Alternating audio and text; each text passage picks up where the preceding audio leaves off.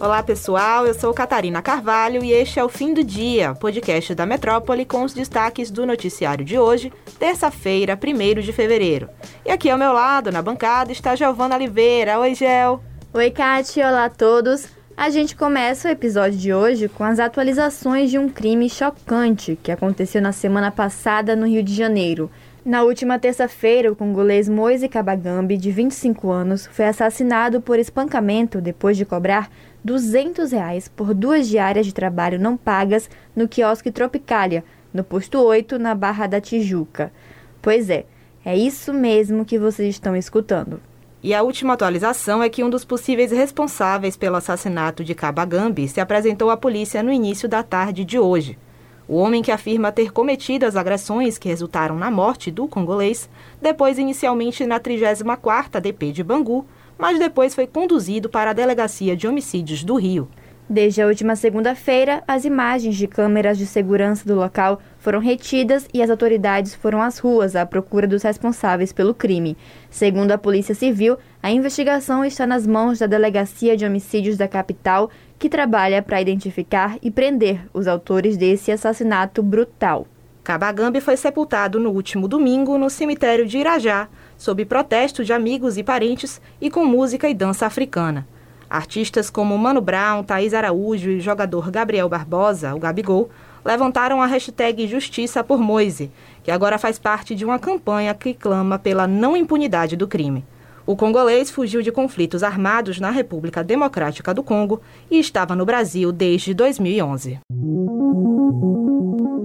A Pfizer e a BioNTech se preparam para pedir a autorização do órgão sanitário americano para a aplicação da vacina de Covid-19 em crianças de 6 meses a 5 anos. A farmacêutica vai solicitar à Food and Drug Administration, órgão semelhante à Anvisa, que conceda a autorização de uso emergencial da vacina em duas doses. As informações são da CNN. O imunizante da Pfizer já está autorizado para crianças a partir de 5 anos nos Estados Unidos e em diversos países do mundo, inclusive o Brasil. Se aprovada, essa vacina seria a primeira contra o coronavírus disponível para crianças mais novas. A Pfizer também continua testando o uso de três doses nessa faixa etária. O anúncio foi feito no momento em que a onda de casos da variante Omicron está diminuindo nos Estados Unidos, mas os pais ainda estão lidando com o fechamento de escolas e a preocupação com seus filhos não vacinados. No mês passado, a FDA aprovou a vacina anti-Covid de reforço, ou terceira dose, da Pfizer BioNTech para crianças de até 12 anos.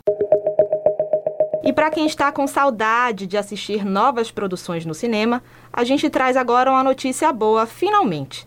A diretoria colegiada da Agência Nacional do Cinema, Ancine, vai anunciar nesta terça um edital com mais de 80 milhões de reais para novos projetos de longas metragens. Podem participar obras de ficção, documentário ou animação. A única exigência para o uso do recurso é que as obras sejam voltadas para exibição em salas de cinema.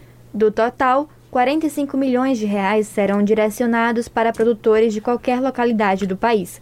Os outros 40 milhões de reais da categoria regional não incluem propostas dos estados de São Paulo e do Rio de Janeiro. As informações são da coluna de Mônica Bergamo na Folha de São Paulo. Pois é, um levantamento feito pelo próprio órgão aponta um montante de cerca de 600 milhões de reais para investimentos do Fundo Setorial do Audiovisual, a principal fonte de recursos do setor, aprovado em 2021. A agência, após problemas de orçamento que paralisaram as verbas, diz ter feito ajustes de gestão que permitiram a retomada da liberação. Professores da rede municipal de ensino agendaram um protesto para esta terça-feira em Salvador. O motivo? Os profissionais são contra as mudanças na grade curricular do ensino municipal, com alterações no ensino fundamental 1 nos componentes de arte, educação física e inglês. Segundo Rui Oliveira, presidente do Sindicato dos Trabalhadores em Educação do Estado da Bahia, a medida foi tomada sem consultar a comunidade docente. Além de classificarem a decisão como arbitrária, a PLB e a Faculdade de Educação da UFBA questionaram a qualificação do secretário Marcelo Oliveira para comandar a pasta da Educação. A crítica é de que Oliveira é engenheiro eletricista sem formação específica na área. As aulas na rede municipal estão previstas para começar na semana que vem. De acordo com a APLB, Caso não haja negociação, é provável novos protestos e paralisações, atrasando o início do ano letivo. E depois das queixas dos professores, a Secretaria Municipal da Educação se pronunciou. Por meio de nota, a pasta negou a retirada das disciplinas de artes, educação física e inglês da matriz curricular, mas afirma que houve uma adaptação. O órgão explicou em nota que, abre aspas, Apenas no primeiro e segundo ano, quando as crianças de 6 e 7 anos estão em processo de alfabetização, essas disciplinas serão melhor conduzidas por professores pedagogos, liberando os professores especialistas de artes e educação física para atender às necessidades dos alunos dos anos seguintes, para os quais não há substitutos. Fecha aspas. Com relação às aulas de inglês, a secretaria ainda disse que não haverá qualquer alteração na prática pedagógica do professor da disciplina nessas turmas. A pasta considera ainda que a mudança trará benefícios para os alunos do primeiro e segundo ano por aumentar a carga horária com professores pedagogos.